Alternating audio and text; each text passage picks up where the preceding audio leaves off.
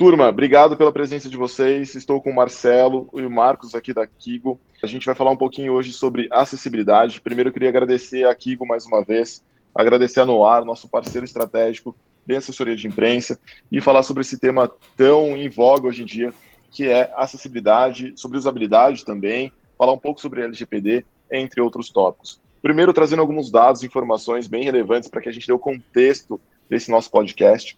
Hoje no Brasil nós temos mais de 45 milhões de pessoas com deficiência, praticamente aí 20, 23% da população, segundo o IBGE. Dentro desse espectro que a gente começa a observar aqui dessas pessoas com deficiência, a gente começa a observar um pouco também do desenvolvimento da tecnologia, desenvolvimento web, desenvolvimento para pessoas com deficiência de fato. E a gente tem um abismo gigante. Hoje, tem uma pesquisa recente, das 14 milhões de páginas da internet, apenas 1% é considerado acessível. Ou seja, é, a gente tem um problema gigantesco e acredito que nós, à frente de negócios digitais, também temos um papel importante para essa transformação e mudar esse cenário. Turma, primeiro eu gostaria que vocês se apresentassem, apresentassem a Kigo e falassem um pouquinho do papel de vocês, de cada um de vocês dentro da Kigo, para que a gente consiga abordar esse tópico, esse tema que a gente trouxe aqui hoje. Pode ser? A Kigo é uma consultoria de TI negócios, já tem aí quase 30 anos no mercado, é, atua na cadeia de valor, em toda a cadeia de valor dos nossos clientes. A gente não, não trabalha com soluções de prateleira, né? então nosso principal uh, negócio é entender qual o problema o cliente tem e dentro uh, desse entendimento desenhar a melhor solução que possa atender a essa necessidade. Aqui na Kigo eu sou head de design e acessibilidade.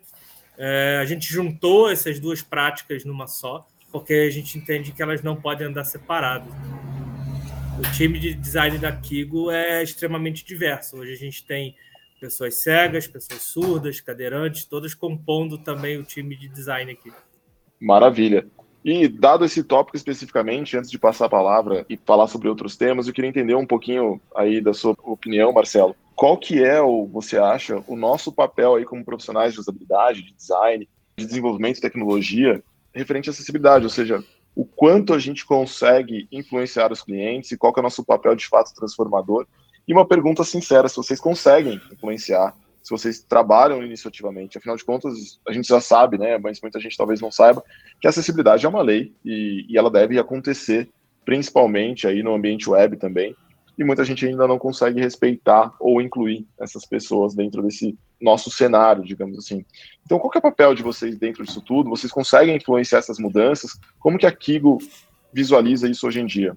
Então, na Kigo hoje, a gente trabalha com clientes muito diferentes e eles têm cenários e maturidades diferentes. A gente usa, muitas vezes, como porta de entrada a legislação. É uma lei, você tem que estar compliant com essa lei, se você não tiver existe toda a questão de multa, e aí qualquer empresa está sujeita ao Ministério Público, e tem as empresas que têm algum, algumas outras agências específicas, como os bancos, que estão submetidos ao, ao Bacen, que também tem sido muito criterioso em relação à acessibilidade. É, muitas vezes isso é a porta de entrada para a acessibilidade, não é o que a gente acredita que vai resolver o problema, mas a gente aproveita essa brecha de que não existia há, há alguns anos atrás que as pessoas não falavam sobre isso, para justamente chegar onde a gente acredita que toca mais o não o sentimento, né, mas toca mais o negócio, que é retorno.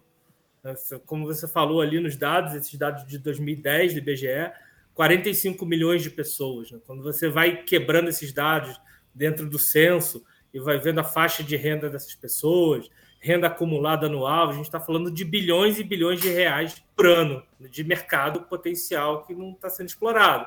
Então, se você está no mercado de educação e você entende que a renda, dentro da sua, de uma renda mensal, 5% das pessoas de classe média é, gastam com educação, então você pega as pessoas com deficiência que estão na classe média, você tem 5% ali que ninguém está olhando, ninguém está se atentando, ninguém está tá explorando como mercado mesmo, que é o, a melhor maneira de você tratar uma pessoa igual é você, você conseguir é, propiciar ela o mesmo serviço que você é, proporciona para qualquer outro. Então, quando o negócio entende que tem muito dinheiro na mesa e que tem um mercado ali que não está sendo é, visto e explorado como mercado, é que a gente consegue aí sim influenciar mais.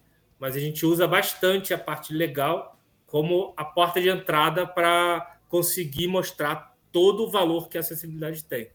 Perfeito. E eu acho que isso eu entendo, né, o ponto de vista mercadológico e como entrada e um ponto pontapé, na verdade, para acessibilidade. Mas eu acho que até colocando um parênteses aqui, acho que todas as empresas deveriam, né, prestar essa atenção, independente do, do mercado, o tamanho dele, e fazer essa introdução, minimamente que seja, na acessibilidade e fornecer um produto, um serviço digital adequado para todo mundo.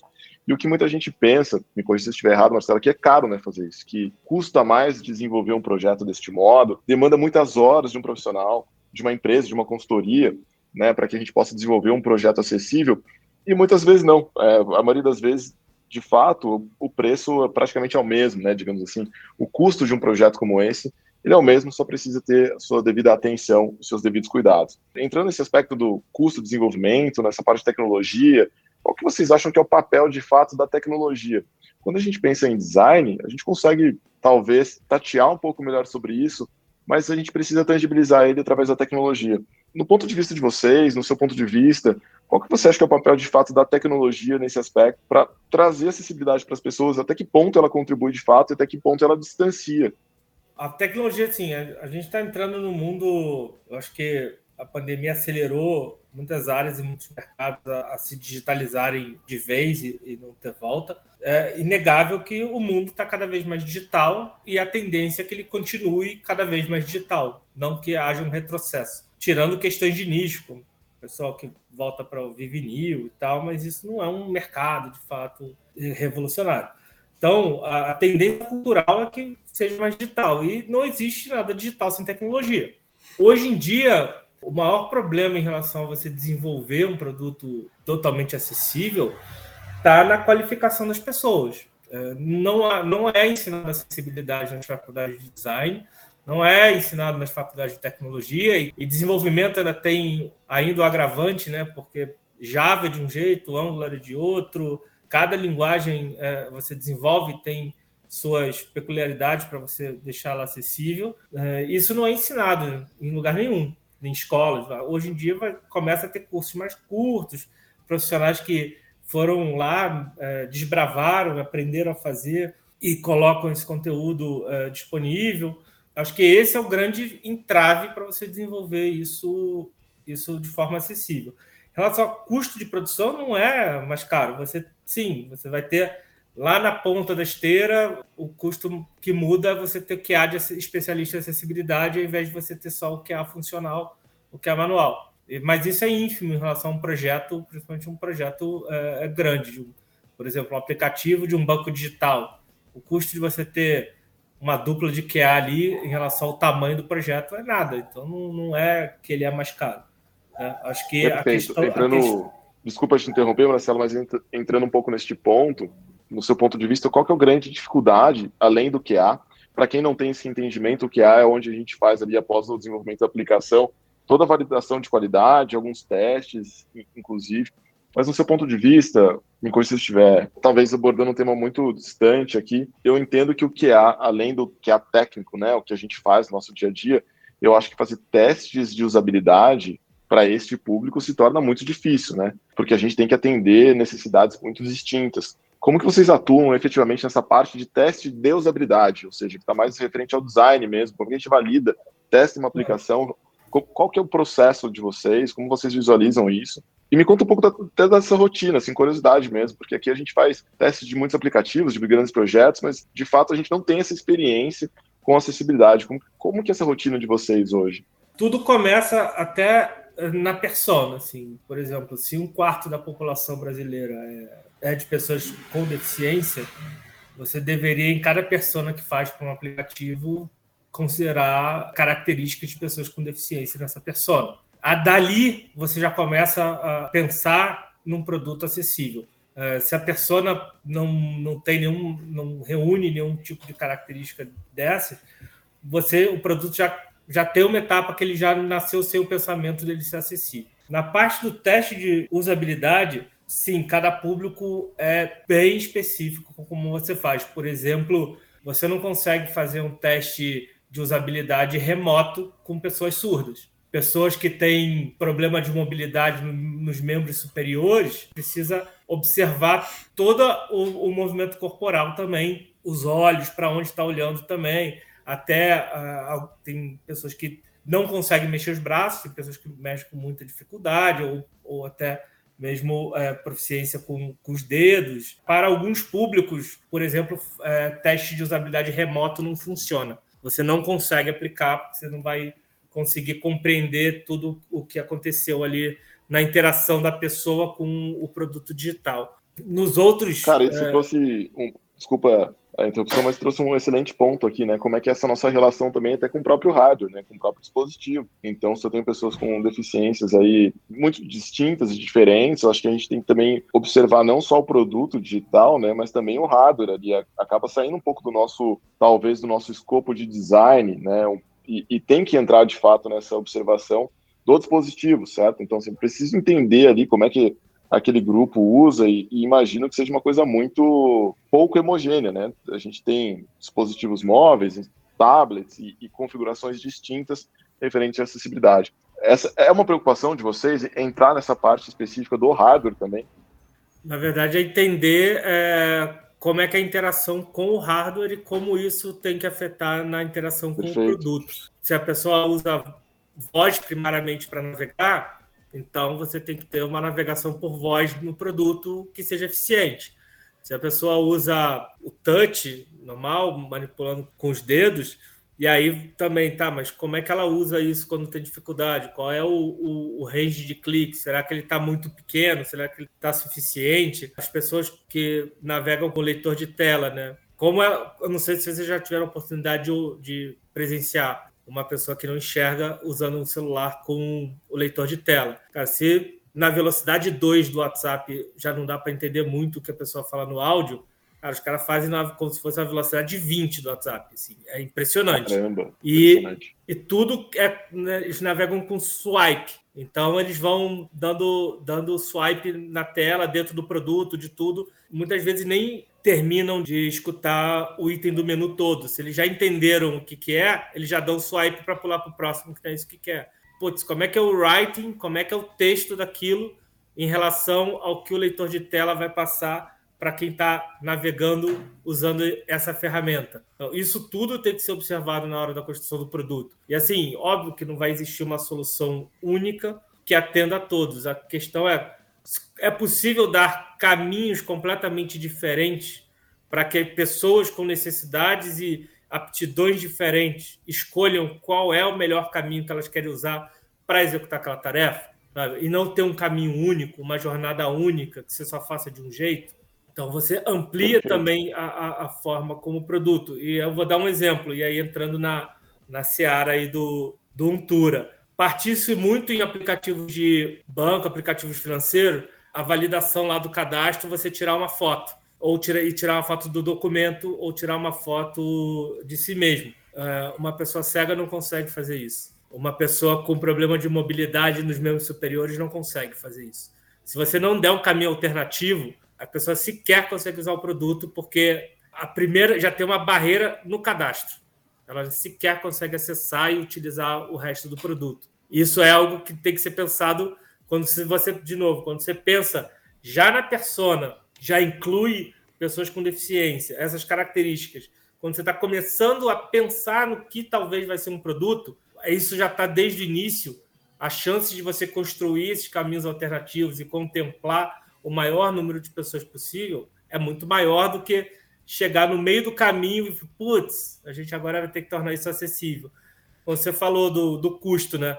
Cara, quanto não custa para corrigir isso depois? Né? Você, você ter feito e ter que pegar um produto que não foi, não, não foi construído para ser acessível e tentar tornar ele acessível. Né?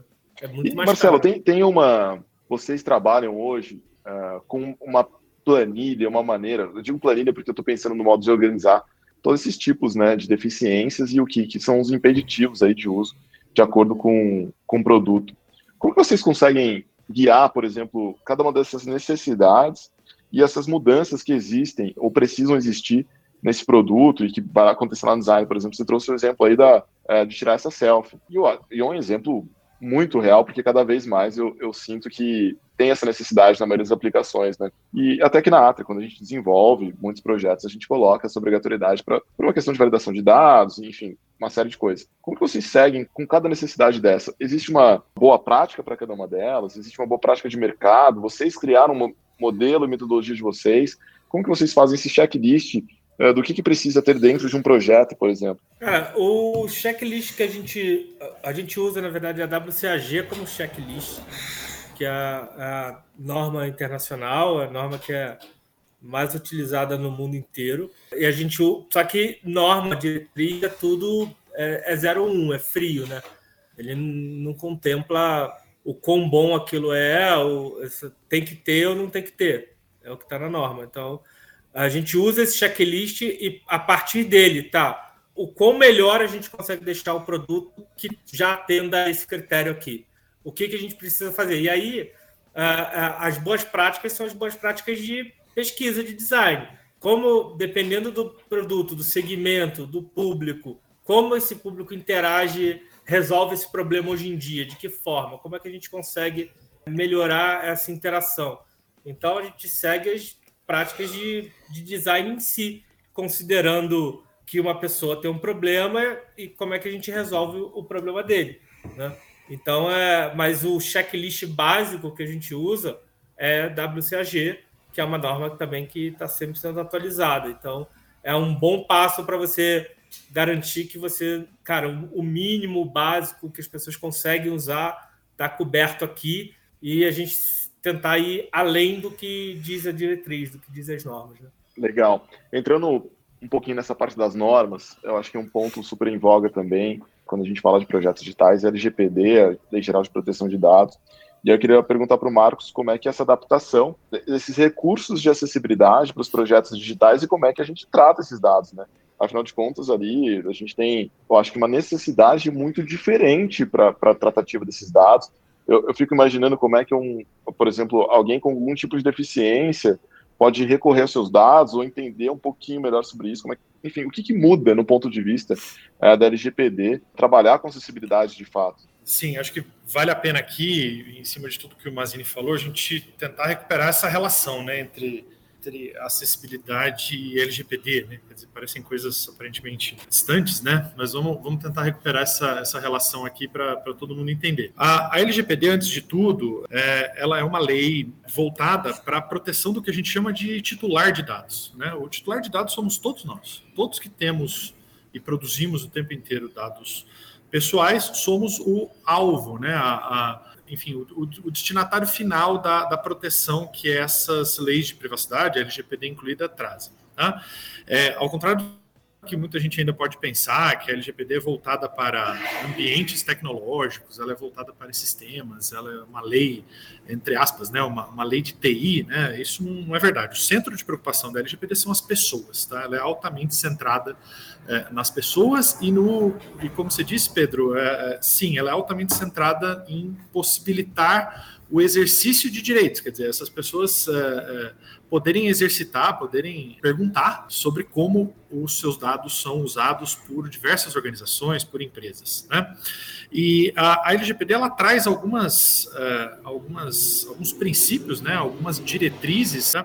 Existe uma diretriz geral da LGPD que diz uh, o seguinte: olha, eu não posso, né, qualquer organização está proibida de usar dados pessoais com fins discriminatórios, né, com fins não inclusivos, tá? É, isso tecnicamente aí, para quem gosta de escovar o juridiquês aí, é o princípio da não discriminação. Ou seja, eu não posso pretender tratar dados com fins é, discriminatórios e eu estou falando aqui de discriminação de, de qualquer tipo. Tá?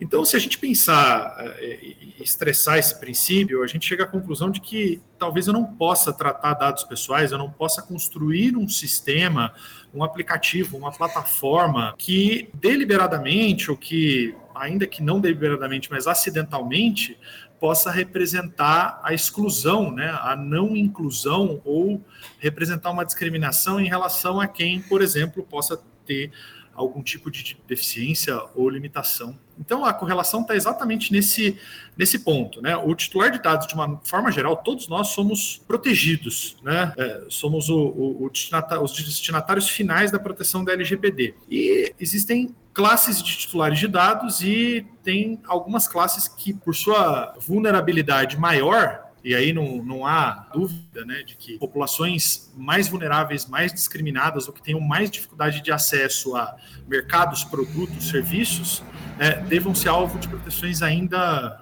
ainda maiores.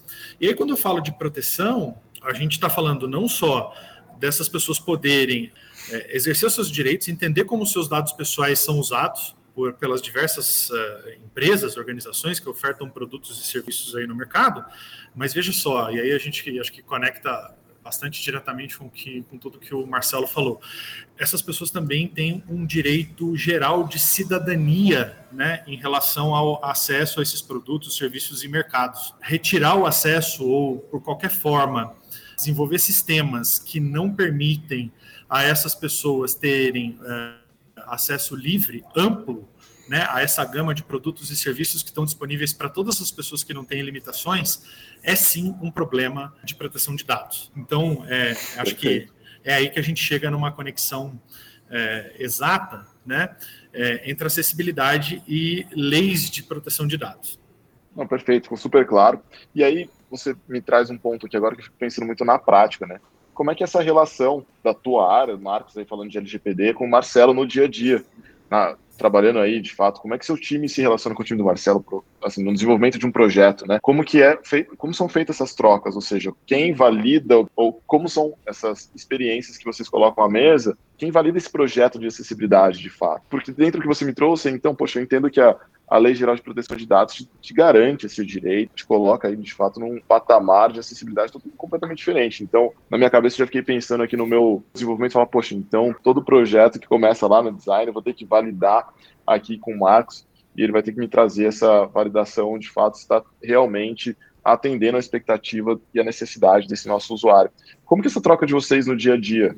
Essa troca é fundamental, né? Porque um dos exercícios que são fundamentais aqui para quem deseja validar requisitos né, de privacidade e proteção de dados na construção, né, na, na, nas etapas de elaboração ali de qualquer sistema, plataforma, site, seja lá software, que a gente queira falar aqui, necessariamente precisa ser feito um exercício que a gente chama de privacy by design, né, um, buscar lá desde as etapas mais iniciais do desenvolvimento, desde aquelas etapas de planejamento, né, de discussão ali com as áreas de negócio, enfim, entender os requisitos que o negócio deseja ver é, implementados ali dentro do sistema que está sendo desenvolvido, né? Eu preciso também me perguntar se requisitos ali de privacidade e proteção de dados estão sendo atendidos, tá? E aí existe uma gama enorme de, de requisitos para serem validados ali, né? Estou usando o, conjunto, o menor conjunto de dados possíveis, né? É, estou usando o conjunto adequado de dados para serem tratados ali naqueles processos de negócio. Eu estou buscando fontes de dados legítimas, né? Os compartilhamentos desses dados estão todos mapeados. Esses dados vão estar seguramente, né? De, armazenados de maneira segura. E sim, faz parte desse exercício é, me perguntar: esse sistema é acessível ou ele está sendo. As operações de tratamento de dados que ocorrem dentro dele estão, de alguma forma, causando algum tipo de discriminação ou de não inclusão de certas classes ou categorias de titulares ou de cidadãos? Essa é uma pergunta importante para ser feita nos processos de proteção de dados, de privacidade por desenho, por design. E aí, nesse momento, é que existe a troca entre os times, né? Para a gente ter esses mapeamentos, esses fluxos de dados muito bem entendidos ao longo do processo, para a gente ter certeza, ou pelo menos a gente fazer os testes para diminuir a possibilidade de que esse tipo de prática não inclusiva né, aconteça. E aí é muito importante do lado do, do Mazini, quer dizer, o meu time aqui valida uh, as, os requisitos próprios da LGPD, trata de fazer essas perguntas, vamos dizer assim, mais capciosas, e o time do Mazini é, consegue fazer, né, demonstrar como esses fluxos acontecem, né, e consegue também dar entendimentos para o nosso time, né, e fazer as perguntas relevantes lá do lado dele a respeito de assim, de que classes de pessoas com, com deficiência ou, ou, enfim, que tipo de acessibilidade eu estou buscando, ou que nível de acessibilidade a, aquele sistema está buscando. Quando você fez a pergunta Pedro, a respeito, ah, tem um checklist? E o Mazini respondeu: olha, tem um checklist que é um ponto de partida. É, e aí é necessário muita pesquisa, muito teste, né? É que vão responder para a gente se a gente está sendo de fato inclusivo quando a gente fala de acessibilidade. Essa interação é constante, necessária e tem essa fluidez. Não tem muito assim quem bate o martelo. A gente tem que entrar em acordos muito bem costurados e justificados ali, porque a gente tem que ser capaz de sustentar lá, no, lá na ponta, né? Lá no fim, do meu lado, que os requisitos mínimos legais, enfim, regulatórios estão atendidos e o Marcelo precisa sustentar do lado dele que aquele, enfim, aquele design que está sendo embarcado naquele sistema, naquela aplicação, consegue atrair, enfim, as, as, classes de titulares, as classes de portadores de deficiência, de maior espectro possível, dentro daquilo que foi mapeado lá atrás. É, não é tão linear quanto se pode imaginar. Perfeito, ficou super claro e, e eu acho que essa troca no dia a dia é fundamental para que a gente consiga atender, que vocês consigam atender essas necessidades. Até para aproveitar dentro desse sentido, eu queria perguntar para vocês, que são especialistas em acessibilidade, qual que é o caminho para quem quer introduzir acessibilidade na sua empresa, no seu produto digital, e que não tem talvez essa estrutura ou até mesmo condições de ter uma, uh, um suporte de uma consultoria, qual que é o principal caminho para que a gente possa introduzir esse pensamento acessível dentro das empresas, dos nossos produtos? Qual que é o primeiro passo, digamos assim, para tornar os nossos produtos digitais mais acessíveis? O primeiro passo é muito mais simples do que parece. É você ter na empresa funcionários que são pessoas com deficiência. Você automaticamente já tem ali as pessoas que vão não talvez não conseguir usar o produto da empresa que elas mesmas trabalham.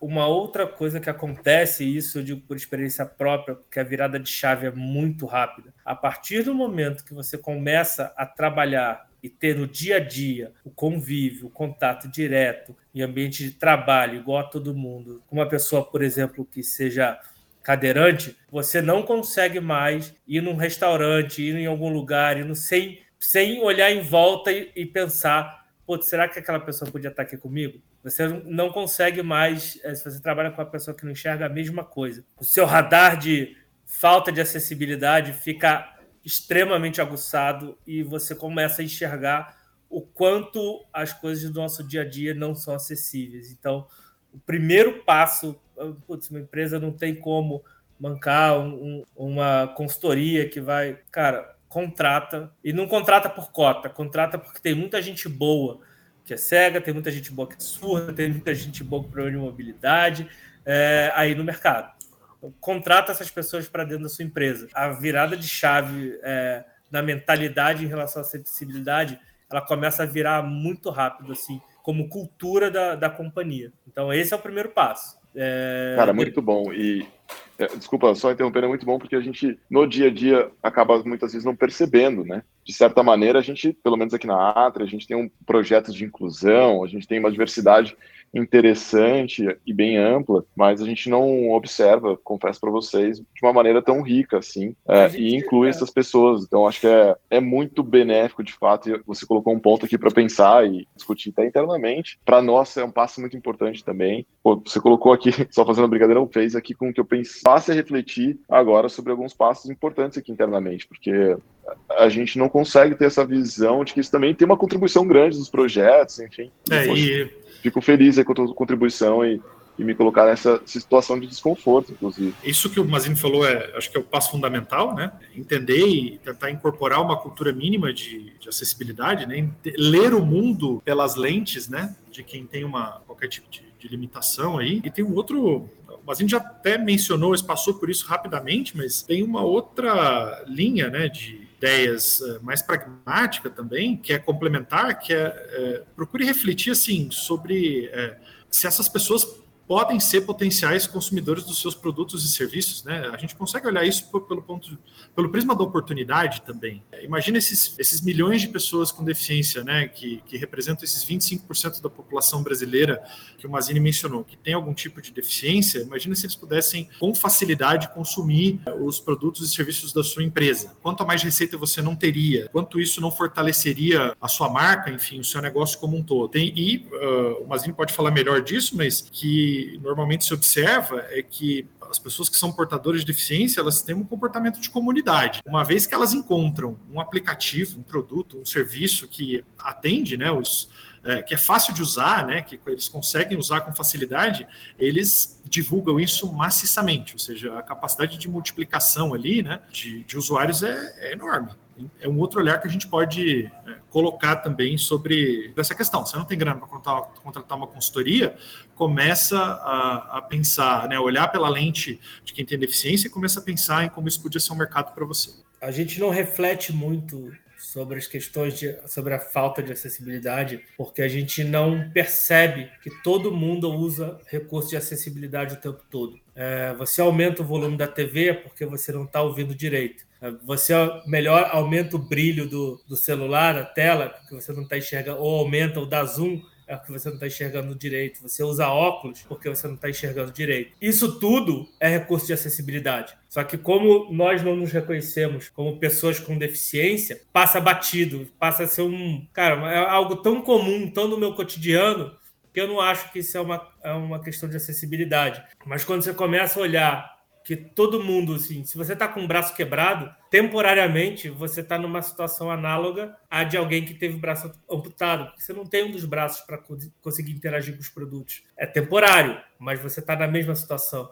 Né? Se você tiver com carregando um monte de sacola do mercado, tiver só com uma mão livre, naquela situação você também está com essa uma situação análoga a alguém com um braço amputado. Então, a gente está ao longo do nosso dia, da nossa vida, em situações onde a gente precisa de recursos de acessibilidade muito, só que a gente não se enxerga como pessoa com deficiência, então esses recursos passam batidos. E aí a gente não replica, acaba não replicando ele em outros produtos ou em outras situações. Maravilha, perfeito. Eu acho que vocês trouxeram excelentes reflexões aqui para nós e espero que contribua, né, para quem esteja está nos ouvindo também e quem acompanha o podcast aqui da Ato. É, primeiro eu queria agradecer mais uma vez vocês pela participação adoraria estender o nosso papo, colocar mais pessoas nessa mesa e discutir sobre acessibilidade. Eu acho que tem muita coisa que a gente passa a discutir e pensar a partir dessas provocações e reflexões. Então, Marcos, Marcelo, obrigado por estarem aqui mais uma vez. Foi um prazer conversar com vocês. Espero que a gente possa trocar figurinhas ainda depois daqui sobre acessibilidade, sobre alguns projetos. E eu tenho certeza que o trabalho de vocês, o trabalho de quem é, atua nesse ambiente digital,